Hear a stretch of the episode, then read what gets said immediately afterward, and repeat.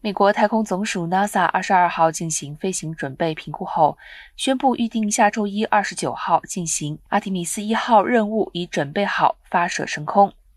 据报道。飞行准备评估是针对目前安放于 NASA 佛州肯尼迪太空中心发射台合计九十八公尺高的太空发射系统火箭和猎户座号太空船准备状况进行深入评估，并得出没有实质性技术问题挡路的结论。届时，SLS 将把猎户座号送上环绕月球的旅程。